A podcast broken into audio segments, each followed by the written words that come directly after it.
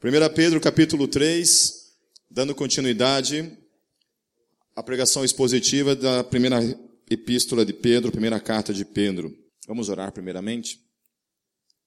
Senhor Deus, eu quero te glorificar, Senhor, mais uma vez por essa noite, pela tua palavra aqui, por tudo que já aconteceu durante esse culto ao teu nome. Obrigado, Deus, pelo teu espírito que se move em nós.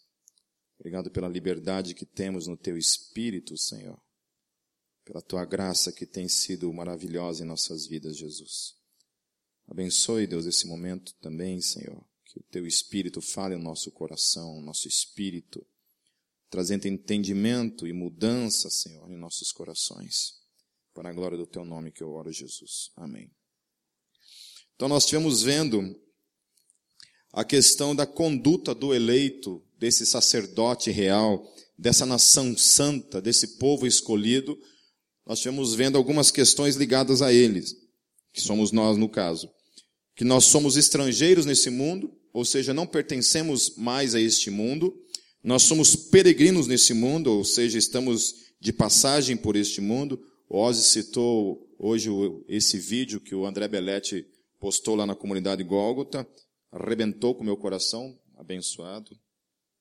Comecei o dia chorando igual, uma, igual um cabrito. Sabe que cabrito chora? Eu sei que eu chorei. Chorando igual uma criança lá na frente do computador, lá, mas vendo o exemplo de força e de fé daquela mulher, sabendo conscientemente que seus dias estavam terminando, e aquela mulher terminando a sua vida sorrindo e glorificando a Deus por tudo que Deus fez na sua vida, é um desafio para qualquer um de nós. A outra questão também ligada a essa geração eleita é a questão de você abster-se das questões dos desejos carnais. Nós estamos tratando a respeito disso. Nós devemos ser exemplo entre os não cristãos. Amém? Em todas as áreas da nossa vida nós temos que ser exemplo. Hoje eu estava almoçando com a minha família e uma, pessoa que era, era, da minha, era da minha família, porque não era de sangue, então era um padraço de uma pessoa da família, uma vez foi no Paraguai abastecer o, o carro e mandou colocar 30 dólares de, de, gasolina lá no Paraguai, porque a gasolina era mais barata, e você enche o tanque com 30 dólares mesmo. E ele deu 50 dólares para o cara, esperando o troco. E o, e o, e o cara, o frentista, se perdeu no troco lá e devolveu 70 dólares para ele. Daí eu fiquei esperando a conclusão da conversa, né? Olhando para ele assim, ele me contando isso, assim, né? Deu. Ele, você vê, cara, como é que Deus abençoa a vida da gente? Vagabundo, né? Não tem nem o que falar uma pessoa dessa, né? Eu, na hora, obviamente, eu falei assim, você tá falando sério, você tá de sacanagem com a minha cara, né? Ele ficou meio com vergonha lá, e eu repreendi a ação dele. Então, obviamente que em todas as áreas da nossa vida, seja onde você estiver, trabalho, família, faculdade, escola, nós temos que ser esse exemplo em todas as áreas da nossa vida. Porque, gente, o que tem de crente pilantra nesse mundo, eu dei aula de de guitarra numa escola, os caras mais pilantras da escola eram os professores crentes. Era impressionante. Era impressionante. Alunos crentes que não pagavam a escola, faziam aula e não pagavam. E aí assim, era aquela maravilha, né? Uma bênção. Também Pedro fala a respeito do que nós devemos nos sujeitar às autoridades, com exceção quando se tratar em obedecer a Deus ou aos homens, e aí nós temos que obedecer então a Deus. Amém? Então, assim, nada contra os protestos na rua, porque eu estava refletindo acerca do que Pedro fala aqui nesse contexto e o que, que esse contexto tem a ver, por exemplo, com esse momento que o Brasil está vivenciando. Como você aplica isso? Diante disso, o crente pode ir para a rua protestar? Sim. Uma vez que nós temos uma, um sistema político chamado democracia, em que você pode fazê-lo sem implicar necessariamente em algum tipo de, sei lá, de insubmissão, né? protesto no Brasil, por lei, é livre. Você tem a liberdade de fazê-lo. Então você não está pecando em fazê-lo. Aonde você está pecando? Quando você chama Dilma de vaca. Aí é sacanagem. De gorda. Entendeu? Aí você está passando por um outro tipo de, de argumento que já não é mais o teu direito de fazê-lo como cristão. Amém? Certo? Até então, chamá-la de corrupta, qualquer outra coisa que diz respeito, então, a uma acusação de aspecto político, beleza. Agora, quando passou para baixaria, para xingar, para ligar coisas que não tem nada a ver, isso em filosofia existe uma falácia chamada ad hominem. Ad hominem significa o seguinte: quando você não tem mais o que argumentar em questões de, de racionalidade, de, de concreto, você apela para ofender a pessoa. Então, assim, a política no Brasil não precisa disso. A gente não precisa ofender as pessoas. A gente tem que partir pela lógica mesmo, né? Buscar nossos direitos, denunciar a corrupção desse país, protestar contra isso, procurar mudanças políticas mesmo. Mas passou para a baixaria, aí já não é papel meu e nem teu como cristão. Nós devemos tratar a todos com o devido respeito. Amém? Todos com o devido respeito, Pedro fala isso. Devemos suportar as injustiças por praticar o bem, e isso é louvável diante de Deus. Você sofrer um tipo de injustiça por você praticar o bem é diferente de você sofrer injustiça por praticar algo que está ilícito. Né? Teve uma, uma, um tempo aí que um, um pastor muito conhecido no Brasil foi entrar com um dinheiro nos Estados Unidos além do permitido na, na sua bagagem. Obviamente, ele acabou sendo preso por causa disso. E na entrevista, ele falou que estava se sentindo como apóstolo Paulo quando estava sendo preso. Opa, peraí, não tem nada a ver uma coisa com a outra. Você ser preso porque está entrando num país comunista com Bíblias escondido é uma coisa. Agora, está entrando num país que diz na lei que você não pode entrar com mais dinheiro além do que você, daquilo ali. Se você entra, você está cometendo um crime. Tá certo? Então isso não tem nada a ver com o apóstolo Paulo. O apóstolo Paulo não foi preso em nenhum momento por ter cometido um crime. A não ser o único crime que foi pregar o evangelho. Que aí nós vamos todo mundo junto também para a cadeia. Ok?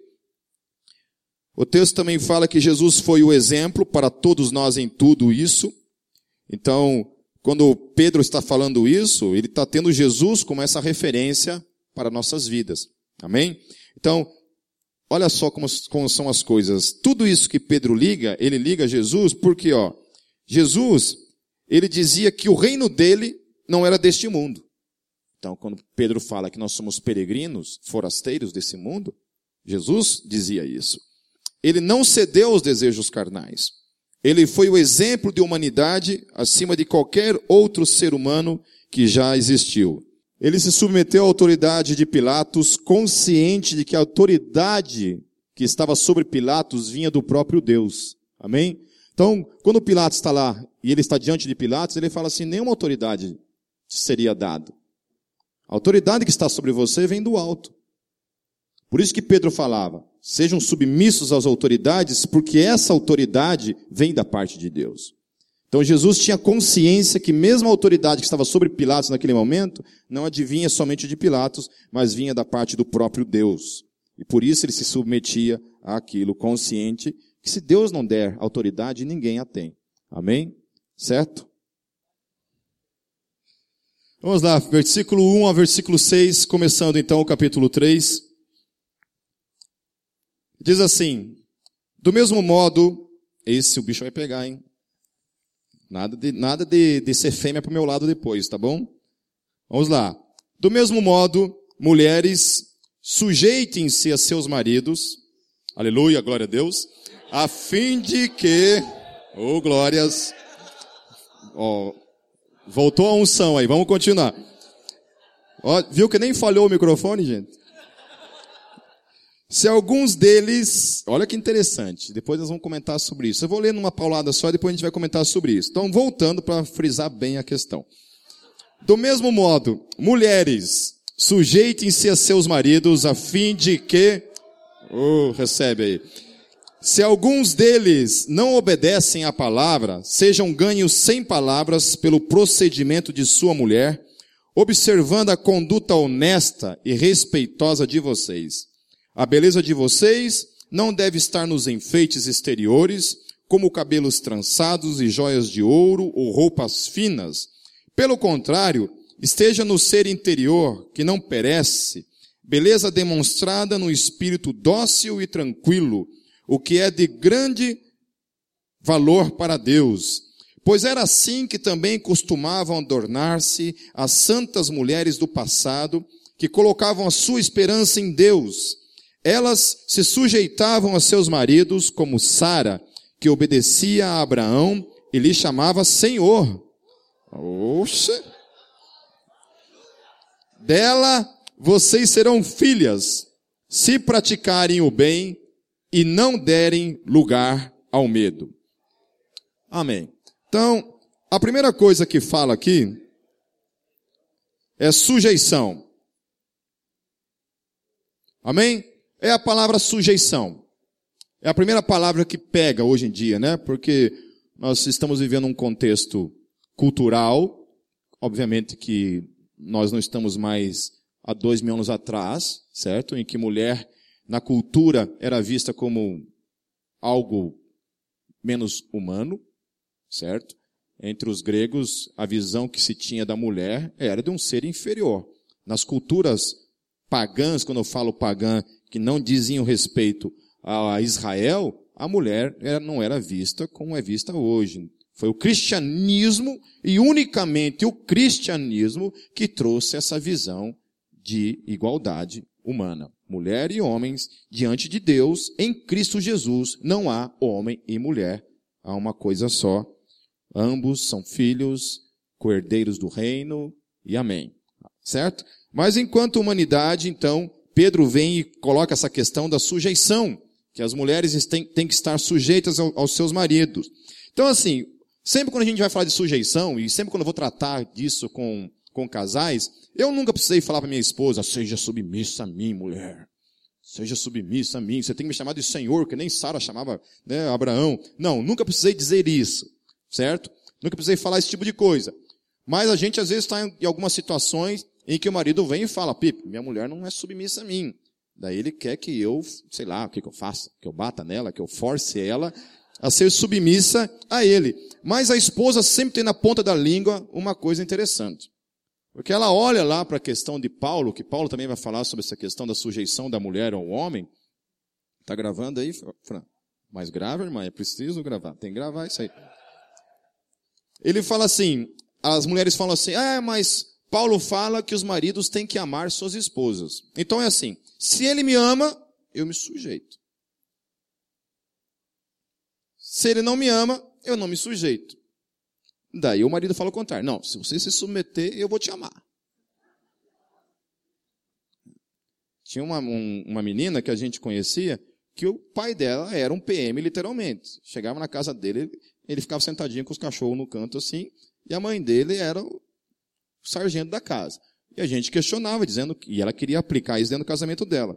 Ela queria a mesma questão que ela tinha vivido no casamento dela, ela queria aplicar dentro, dentro do casamento dela, ou seja, ela queria mandar no marido dela. Só que o marido dela era gaúcho, macho, então também não aceitava né, desaforo e também viviam quebrando pau por causa disso. E a gente, quando questionava o exemplo que ela tinha em casa, ela dizia assim, não, Pipe, minha, minha mãe não manda no meu pai. Eu falei, claro que manda. É visível. A gente convive na tua casa, a gente vê que é ele, ele é um, é um PM. Não, não, você não entende. É que meu pai, ele ama tanto minha mãe que ele deixa ela mandar nele. Que bonitinho, né? Lindo.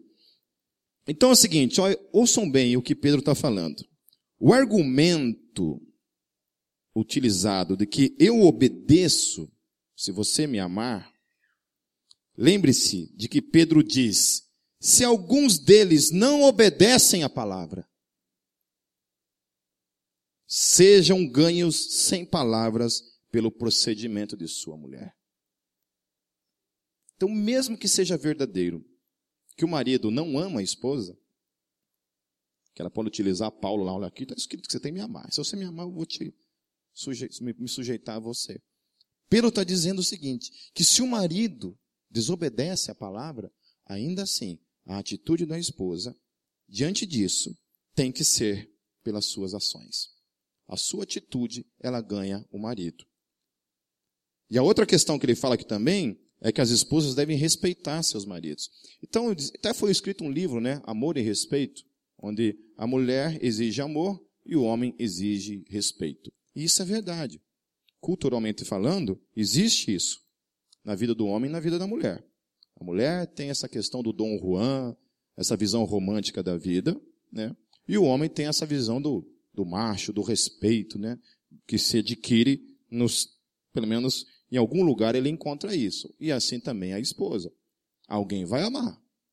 Alguém vai respeitar. E os grandes conflitos que a gente vê entre casais, geralmente está ligado a isso. O homem procurando o respeito da esposa e a esposa procurando amor da parte do homem. E a outra coisa que Pedro fala aqui é a respeito do conflito da beleza da mulher. Né? Naquele tempo, a gente já via uma ditadura da beleza, segundo Augusto Cury, né?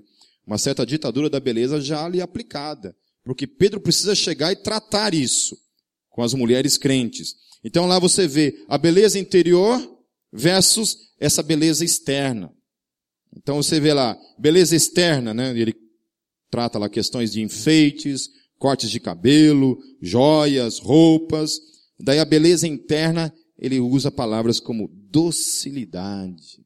A mulher precisa ser doce. Amém, maridos? Doçura, não é onça, doçura. Doçura, né? A outra palavra que, que Pedro utiliza aqui, ó, tranquilidade.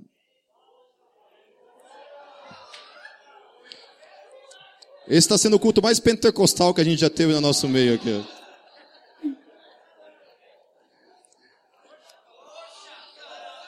Até, já estão até começando a falar em línguas aí os caras. A outra coisa também que Pedro fala aqui, ele está dizendo que essas duas coisas é de grande valor para Deus. Guardem essas duas palavras então, mulheres. Docilidade e tranquilidade. São duas palavras que têm um grande valor para Deus na sua vida. Amém? Docilidade e tranquilidade. Eu sempre falo com a minha esposa. A minha esposa, gente, sério, se ela quiser, ela faz eu lavar a casa com uma, com uma escova de dente. Está amarrado em nome de Jesus, mas mas porventura, se um dia, né, eu ficar endemoniado, aí quem sabe. Mas é verdade. Aonde está o segredo? No jeitinho. Chega. É.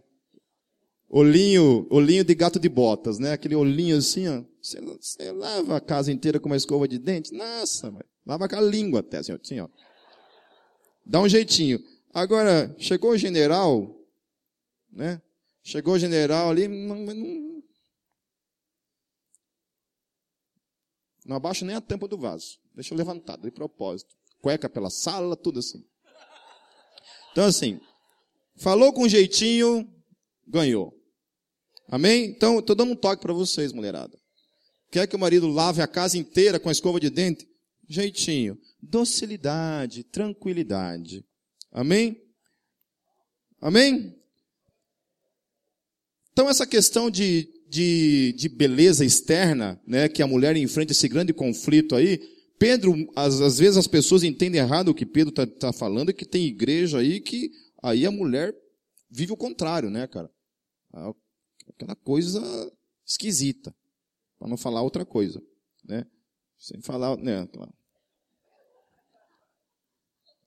Suvacão, floresta, bigodaço, né? Aquela coisa, líndia, líndia. Minhas tias são líndias. Nossa, você precisa ver. Mas o que eu acho interessante nesse tipo de igreja é que, assim, como tem esses, esses certos costumes e regras, assim, bem, bem radicais, é, com a questão da sexualidade também, né? É só com luz apagada. Mas daí eu também tenho que concordar. Porque nessa situação, se ligar a luz,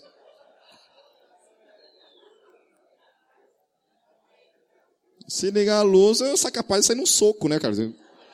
Tem um demônio na minha cama aqui, só pode, né? Então, assim, só, só assim mesmo para encarar um, uma coisa assim, né? Então, assim, a outra coisa que Pedro está falando é que a, essa mulher que Pedro está falando, ela coloca a sua esperança em Deus. Ela é alguém que espera em Deus. Ela coloca a sua justiça em Deus, ela espera em Deus. Então elas se sujeitam aos seus maridos por causa de Deus, não por causa do cavalo, por causa de Deus. É por causa dele. Amém? E assim. E agora vem a parte dos maridos.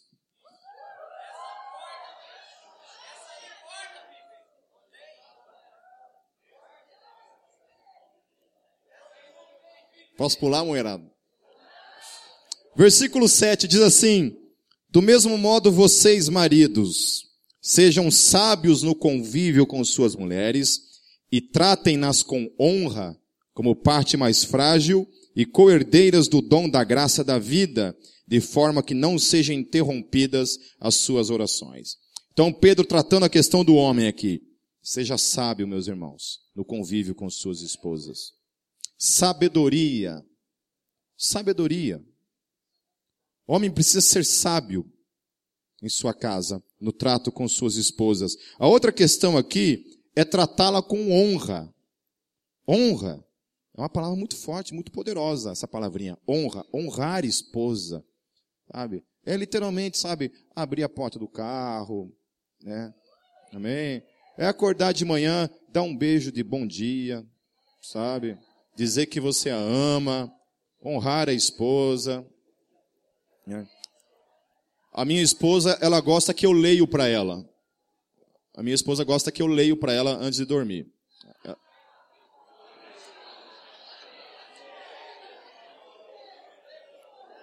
Anota aí, anota aí. Ela gosta que eu leio para ela. Porque, se eu tivesse no lugar dela também, se eu tivesse um marido com uma voz dessa também, né? Todo dia ali, ó. A pessoa acordar todo dia, bom dia, bom dia. Né? Até, até os homens ficaram arrepiados aí, imaginando. Então, assim, ela gosta que eu leio para ela. Então, assim, tudo que, todas as coisas assim que eu sei que ela gosta, eu faço um esforço na minha vida, mesmo que muitas vezes eu não gosto, para fazer. Amém? Honrar a esposa. Honre, gente, honre. É. A outra coisa que Pedro fala aqui é que nós temos que ter a consciência, como homens, de que a esposa é a parte mais frágil. Porque tem homem que quer sair no soco com a esposa. Entende? Uma vez a Kátia, a Kátia me deu um soco. Numa briga lá, ela ficou estressadinha lá, foi lá e me deu um soco, né? Eu olhei para ela assim, que, que eu vou fazer? Se eu fizer assim, ela desmonta, né? Então. Né?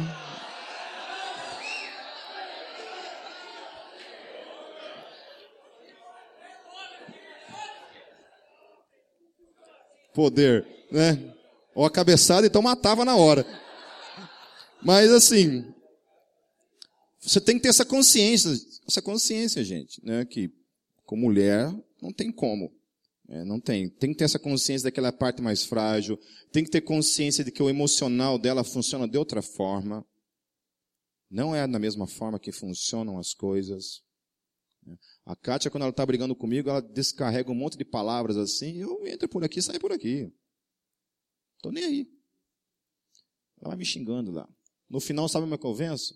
Eu falo assim, só gorda. Acabou a conversa. Brincadeira, não chama ela de gorda. Quer matar a tua mulher, chama ele de gorda. Acabou a conversa. Ela fala um monte de coisa lá para mim, eu escuto, porque eu sei que uma palavra minha vai gerar no coração dela, na alma dela, como uma bomba. Então, na hora de falar, eu procuro medir minhas palavras, minha língua, tomo cuidado no que eu vou falar. Eu sei que ela está estressada, ela está falando, e eu sei que as palavras dela na minha vida não têm o mesmo efeito que as minhas palavras têm na, na alma dela. Tá certo? Então o homem tem que tomar muito cuidado com aquilo que ele fala para sua esposa. Amém? Não economize palavras que sejam de elogios, né? Certo? Amém? É isso, gente. Se não tem o que falar, fique quieto, mas cuidado no falar com suas esposas, no lidar com suas esposas, porque ela é, sem dúvida nenhuma, a parte mais frágil no seu casamento. Outra questão que Pedro está falando aqui que a gente não consegue entender isso. E aí eu tenho que tratar o casamento como um ministério mesmo? Tem que ver casamento como também um ministério. Eu coloco como um dos meus ministérios é ser marido. É ser marido. É estar presente. É ser alguém que realmente ame a minha esposa porque ela foi algo dado por Deus para a minha vida. Porque Pedro ele fala assim, ó, tenha consciência de que ela é coerdeira do dom da graça. O que, que isso está dizendo? Que ela está junto comigo. Que ela também é crente. que ela também é filha, que ela também é a menina dos olhos de Deus. Que Deus a ama, que Deus também dá importância, e que se eu não tratá-la bem, e se eu tocá-la de modo errado, Deus vai trazer sobre mim a sua mão. Amém? Então eu também estou brincando com a menina dos olhos de Deus. Eu tenho que tomar cuidado com isso. Aquela que está do meu lado, eu devo tratá-la com respeito, com fidelidade, com amor, porque eu, não, eu estou brincando, gente. Sério. Eu tive uma conversa com um menino essa semana a respeito de algumas questões assim sobre brincar com a glória de Deus. Eu falei para ele, se tem uma coisa que você nunca pode brincar na sua vida é com a glória de Deus. Porque muita gente morre por causa disso. Sério. E aí, Pedro, ele termina esse raciocínio relacionado aos maridos dizendo assim, ó, o seu comportamento para com ela pode sim interromper as suas orações. Deus simplesmente de acordo com a minha forma como eu trato a minha esposa, Deus simplesmente fecha os ouvidos para mim. É isso que Pedro está dizendo. Olha, cuidado como você lida com a sua esposa, porque nesse lidar com ela, você, as suas orações podem ser interrompidas. Pensou nisso? Amém, irmãs? Então, assim, quando eles brigaram com você, eu falei assim, olha que Deus vai fechar o ouvido para você. Olha que Deus vai brincar e está surdo com você. Amém? Então, cuidado. Tomem cuidado. E aí, relacionado a toda a comunidade cristã, Pedro chega e lhe diz assim no versículo 8: Quanto ao mais, tenham todos o mesmo modo de pensar, sejam compassivos, amem-se fraternalmente, sejam misericordiosos e humildes. Então, tenham todos o mesmo modo de pensar, sejam compassivos, amem-se fraternalmente, sejam misericordiosos, sejam humildes. Amém? Isso de modo geral. Então, na comunhão como igreja, nós temos que seguir esses passos aí. Versículo 9, ele continua dizendo assim: Não retribuam mal com mal, nem insulto com insulto. Pelo contrário, bendigam, pois para isso vocês foram chamados, para receberem bênção por herança. Então, não retribuam mal com mal. O irmão falou mal de você, não fale mal dele. O irmão te tratou mal aqui na igreja, não trate mal a ele. Paulo, Pedro está dizendo isso, não retribua insulto com insulto. Ele está dizendo assim, bendigam. Que desafio, né? Para mim e para vocês. Que desafio no dia a dia. E ele diz que relacionado a isso, há uma herança de bênção para aquele que pratica isso. Pedro está dizendo. Quando eu e você nos tornamos pessoas que, ao invés de retribuirmos o mal com o mal, nós retribuímos o mal com o bem, ao invés de nós falarmos mal das pessoas, quando as pessoas falam mal da gente, a gente fala bem dessas pessoas, Pedro está dizendo para mim para você que a gente recebe uma bênção da parte de Deus quando a gente age dessa forma. Já viu aquele momento assim, quando você, alguém fala mal de você e você sente que você vai falar mal e você consegue morder a língua e dizer assim, não, eu não vou falar mal dessa pessoa, eu vou falar bem dessa pessoa. E quando você faz isso, você sente uma paz dentro de você, agindo de imediato na sua vida. No versículo 10, Pedro diz assim, um pouquinho aqui, subiu demais aqui. Pois quem quiser amar a vida e ver dias felizes, guarde a sua língua do mal e os seus lábios da falsidade. Olha o pragmatismo de felicidade que a Bíblia nos dá. Dez passos para ser feliz. Então, Pedro aqui dá um passo para mim e para você que diz respeito a ser feliz. Quer amar a vida e ter dias felizes sobre a face da terra? Guarde a sua língua do mal e os seus lábios da falsidade. Isso é pragmatismo prático das escrituras para mim e para você. Se você vivencia isso, Pedro está dizendo que você será uma pessoa mais feliz. Quando, quando eu e você paramos de ocupar a nossa boca falando mal dos outros e bem dizendo às pessoas, Pedro está dizendo que há um benefício, há uma felicidade que vem juntamente com isso, para mim e para você. Então, por que, é que nós não começamos então a praticidade disso na nossa vida, no dia a dia? Vamos começar a falar bem das pessoas, a bem dizer às pessoas, e como resultado, Pedro está dizendo que a gente vai ser feliz. Amém? Versículos 11 e 12, Pedro diz: afaste-se do mal e faça o bem, busque a paz com perseverança, porque os olhos do Senhor estão sobre os justos e os seus ouvidos estão atentos à sua oração. Mas o rosto do Senhor volta-se contra os que praticam o mal. Amém? Então, afaste-se do, do mal, faça o bem e busque a paz com perseverança. Olha só que interessante. Perseverança. Paz não é uma coisa fácil de ser vivenciada. Viver uma vida de paz não é uma coisa automática da vida, é uma coisa que exige perseverança. Viver uma vida de paz exige perseverança. E aí dentro do casamento, principalmente, né? Porque às vezes você vai aguentando, vai aguentando, vai aguentando, e chega uma hora que você não tem mais saco para aquilo, você começa a estourar o tempo todo, aí ah, o casamento vira em briga para tudo que é lado. E Pedro está dizendo então, gente, paz é uma coisa que deve ser buscada com perseverança. Perseverança. Perseverança é o quê? É perseverança. É diária. Amém? Às vezes eu tenho até vergonha, porque às vezes a gente briga em casa, e daí, geralmente eu vou lá pedir perdão, né? Porque o marido sempre está errado, para fazer o quê? Aí eu tenho que ir lá pedir perdão. Daí sempre na hora me vem à mente assim, na hora. De novo. Outra vez. Outra vez. Daí eu lembro o seguinte. Que eu tenho que andar em paz com a minha esposa. E aí eu lembro que paz é uma perseverança. E aí eu tenho que passar por cima de mim mesmo, ir lá, porque eu quero viver em paz. Eu quero viver em paz. Eu estava conversando com um menino essa semana que faz seis meses que não fala com o pai dele. Seis meses sem conversar com o pai.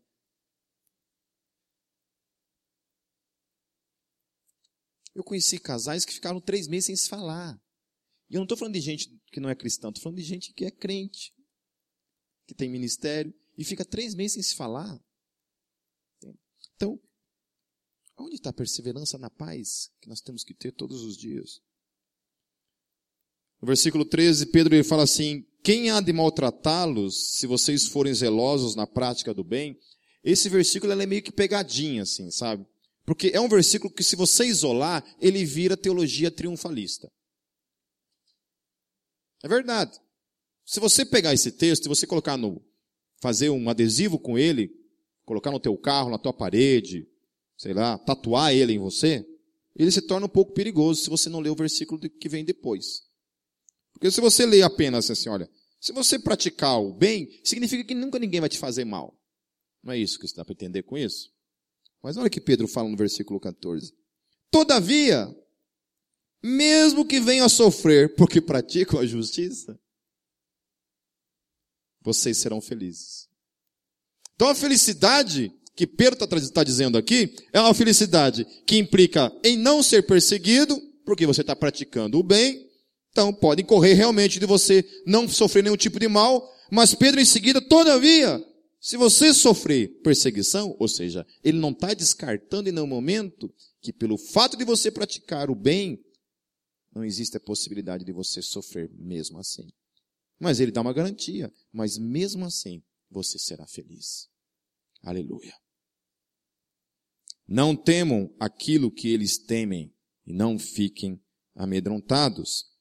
Aí no versículo 15 e 16 ele continua dizendo, antes santifiquem Cristo como Senhor no coração, estejam sempre preparados para responder a qualquer que lhes pedir a razão da esperança que é em vocês. Contudo, façam isso com mansidão e respeito, conservando boa consciência, de forma que os que falam maldosamente contra o bom procedimento de vocês, porque estão em Cristo, fiquem envergonhados de suas calúnias. Então hoje você tem aí o que o mundo fala da igreja. Eu estava conversando com um menino na sexta-feira e, e, explicando isso para ele, que existem dois tipos de religiões hoje na sociedade. Existe a, a, a, a caricatura, da religião cristã. Existe aquilo que as pessoas acham que é cristianismo e que ficam definindo como cristianismo. E existe o cristianismo real e verdadeiro. Aquilo que é real. Aquilo que teologicamente falando é real. Aquilo que em termos filosóficos é real. Aquilo que em termos científicos é real. e por aí segue. Existe um cristianismo que é real, que é verdadeiro, que é puro, que está ali. E existe aquilo que as pessoas pensam que é cristianismo. Então, quando vai definir cristianismo lá fora, para quem não é cristão, ele nunca vai usar o verdadeiro para definir cristianismo. Ele sempre vai usar a caricatura. Ele sempre vai definir cristianismo o quê? O que é cristianismo? Cristianismo é uma religião que existe somente para roubar dinheiro das pessoas. Não é isso? E aí os caras fazem uma confusão.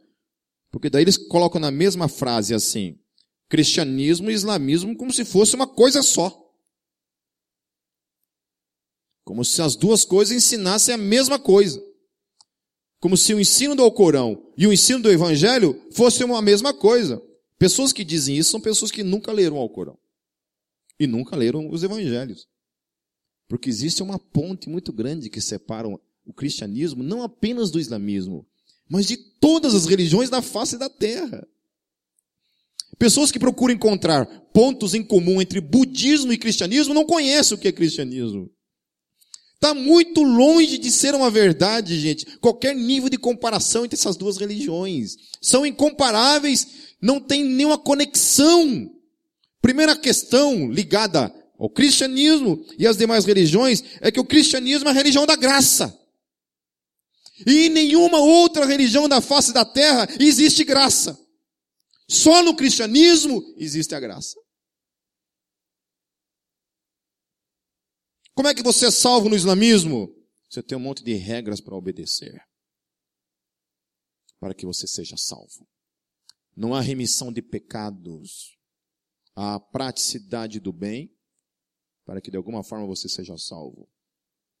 Aonde está a salvação no hinduísmo, no espiritismo, no budismo, a renúncia da carne, a praticidade de certas coisas. Não há remissão de pecados, gente. Só o cristianismo propõe um Deus crucificado que você olha e você tem seus pecados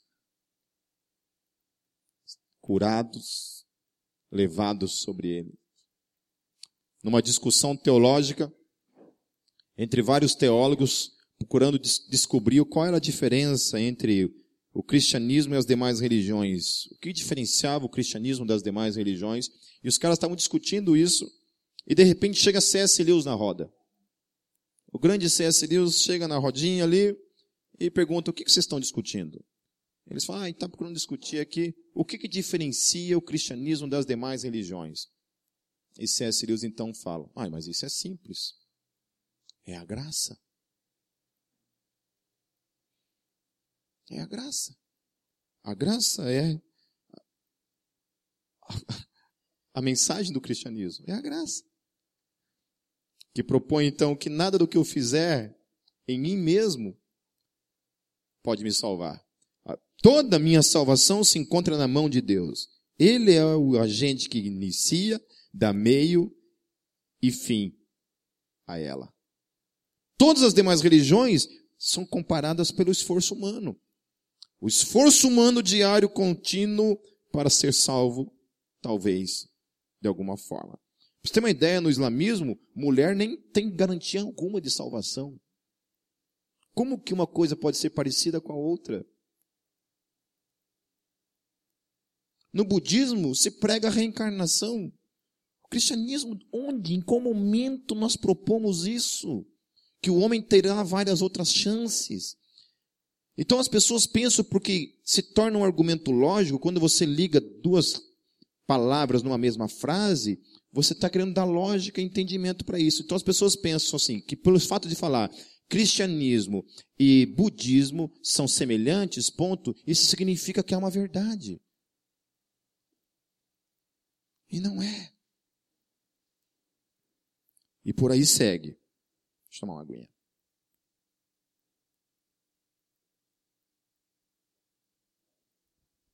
Então, o que o mundo fala da igreja está aí distorcido, né?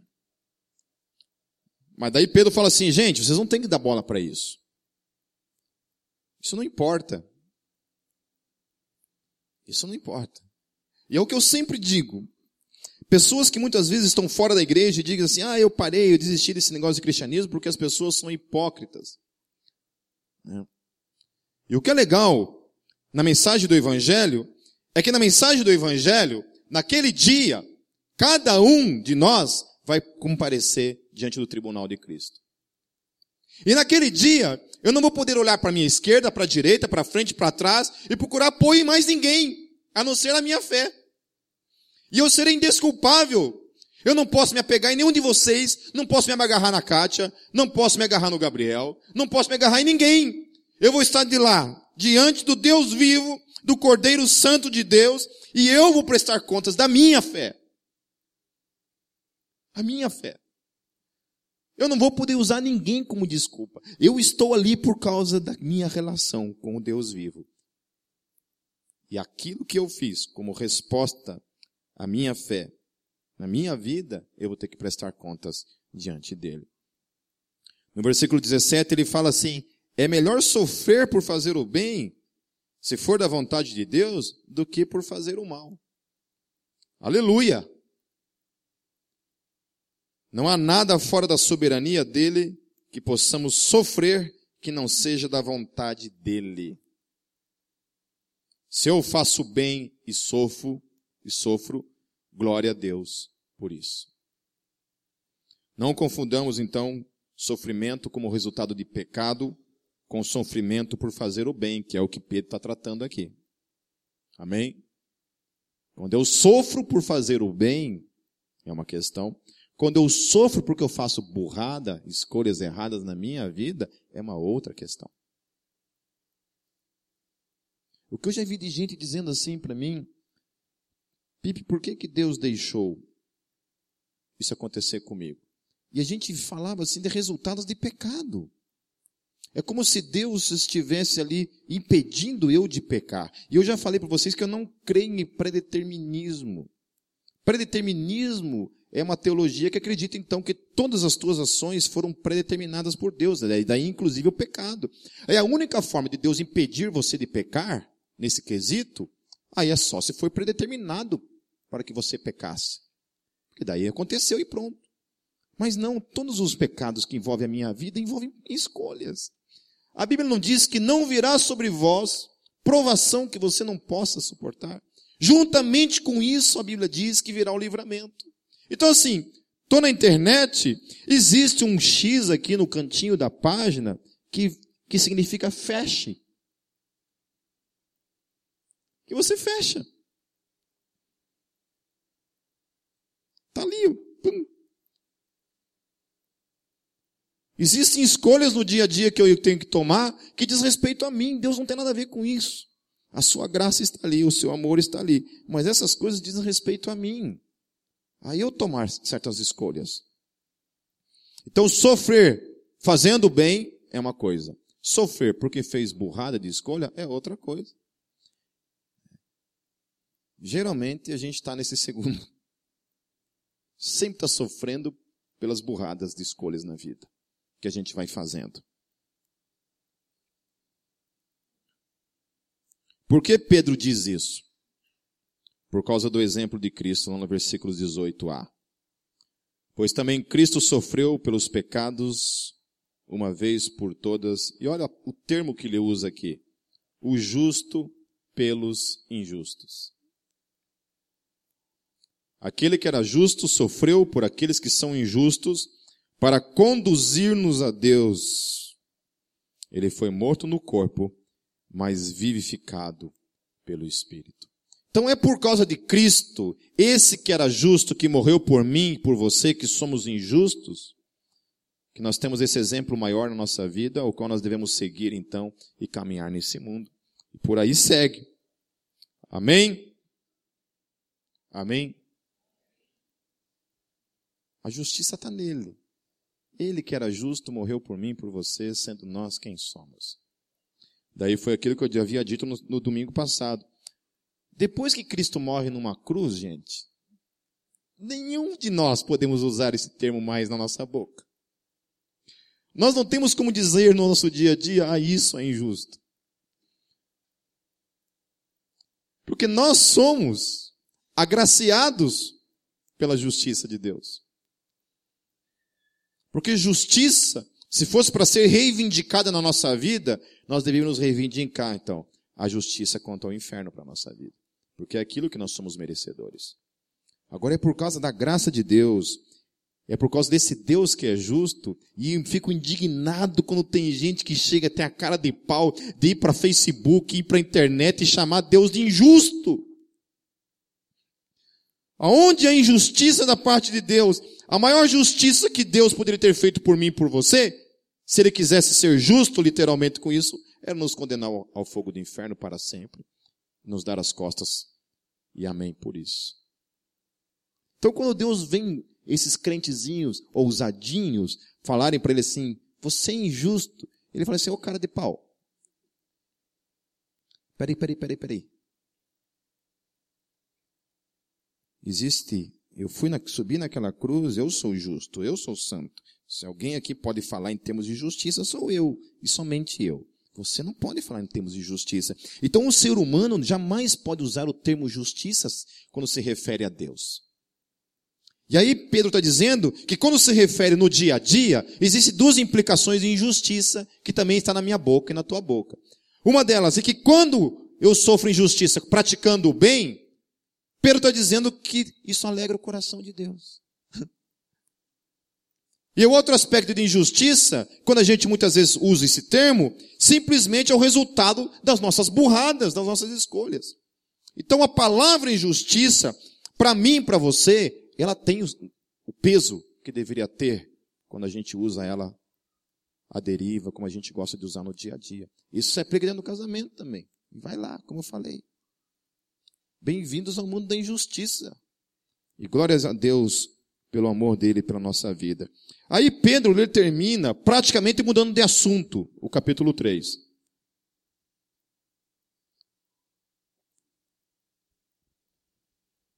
Depois você pode procurar no Metalcast uma pregação chamada Inferno, que é onde eu trato esse, esse versículo especificamente, esse texto aqui, de 18 a 22.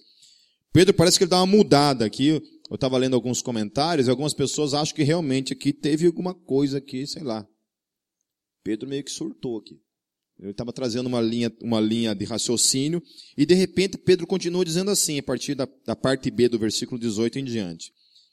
Então ele fala assim: ele foi morto do corpo, mas vivificado pelo Espírito, no qual também foi e pregou os espíritos em prisão, que há muito tempo desobedeceram, quando Deus esperava pacientemente nos dias de Noé, enquanto a arca era construída. Nela, apenas algumas pessoas, a saber, oito, foram salvas por meio da água, e isso é representado pelo batismo, que agora também salva vocês.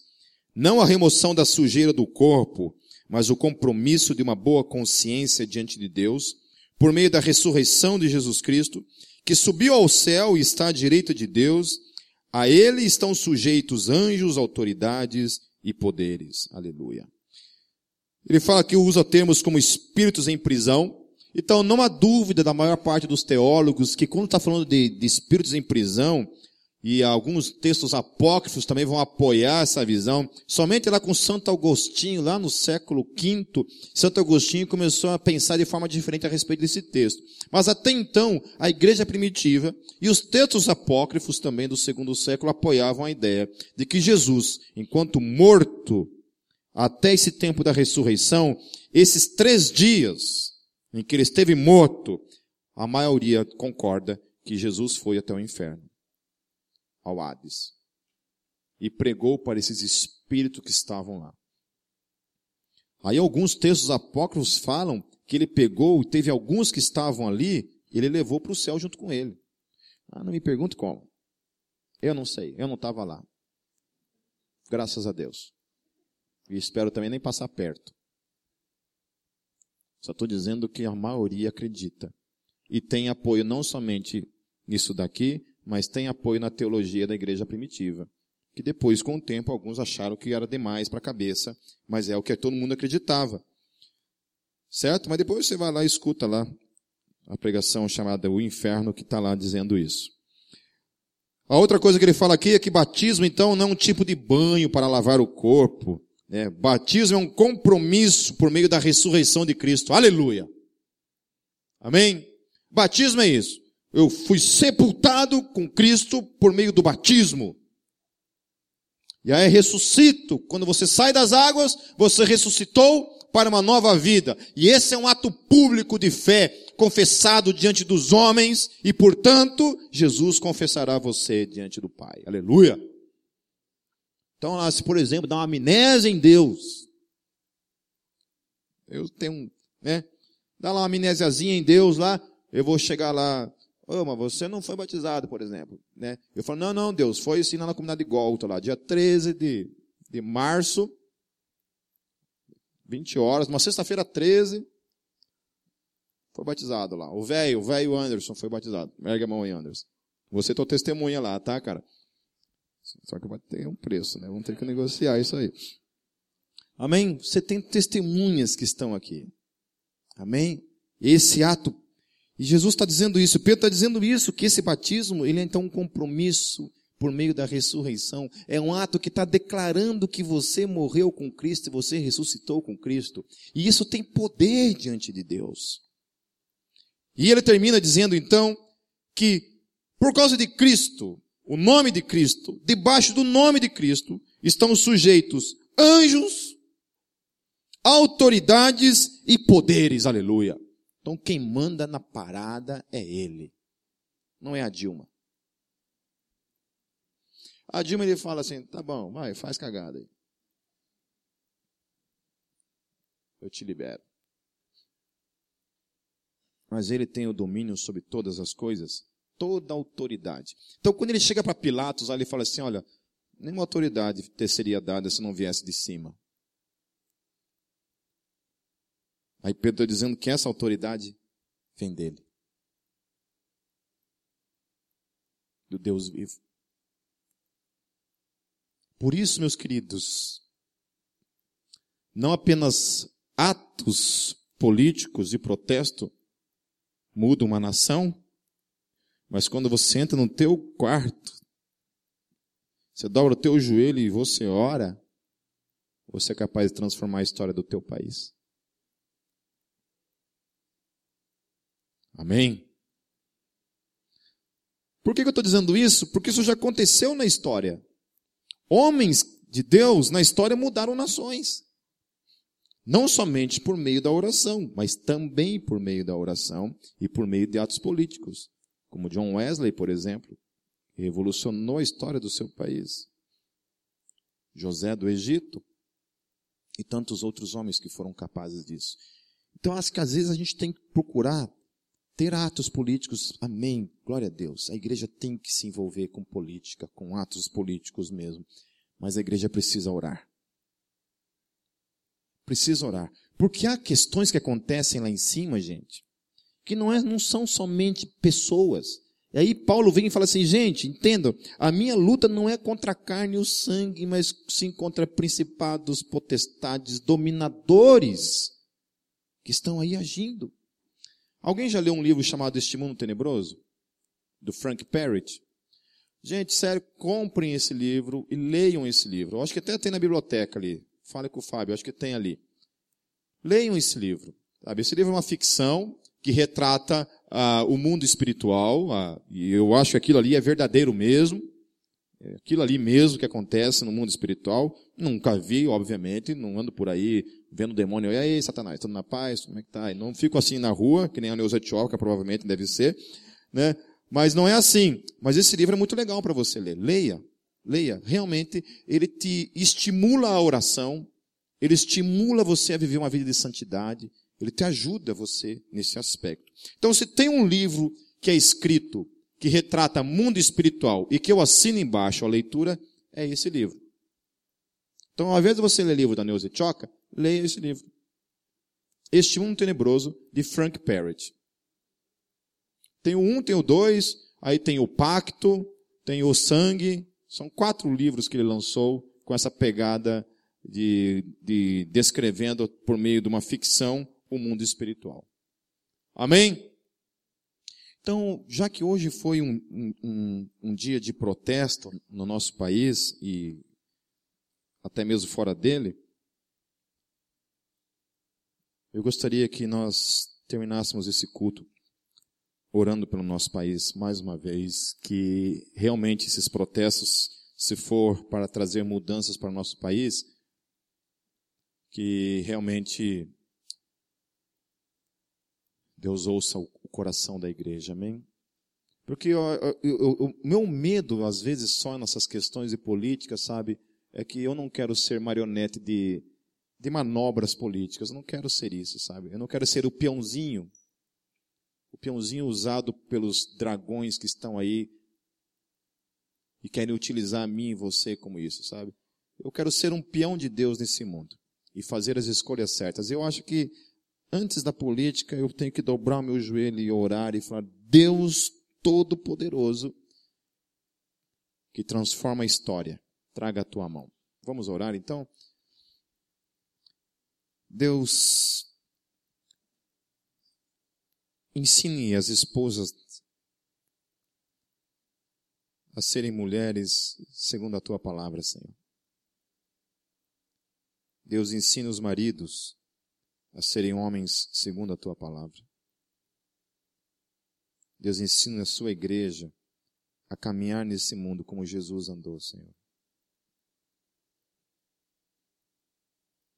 Nós servimos aquele que tem toda a autoridade, domínio e governo sobre todo o universo, que és tu, Rei Jesus. A nossa esperança está em ti. A nossa fé está em ti. Senhor Jesus, nós cremos que o Senhor pode mudar o nosso país, Senhor.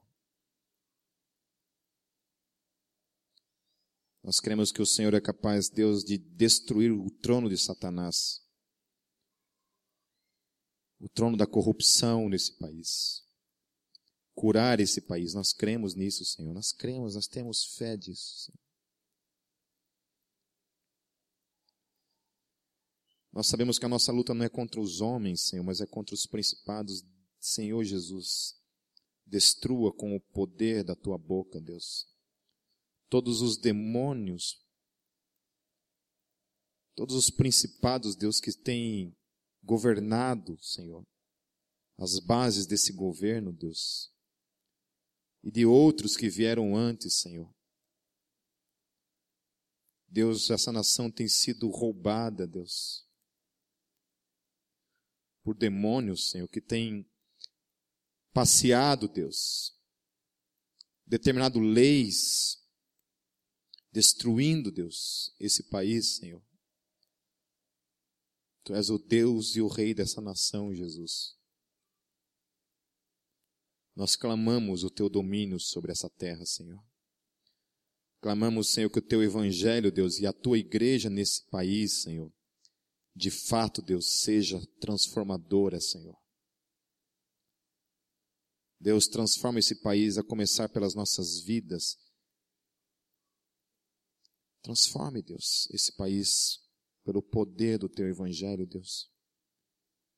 Deus, nós entregamos, Pai, em tuas mãos o futuro dessa nação, esse governo, Deus. E clamamos pela tua soberania sobre tudo isso, Senhor. Que a tua vontade seja feita acima de tudo. Em teu santo nome, Jesus, que eu oro. Amém.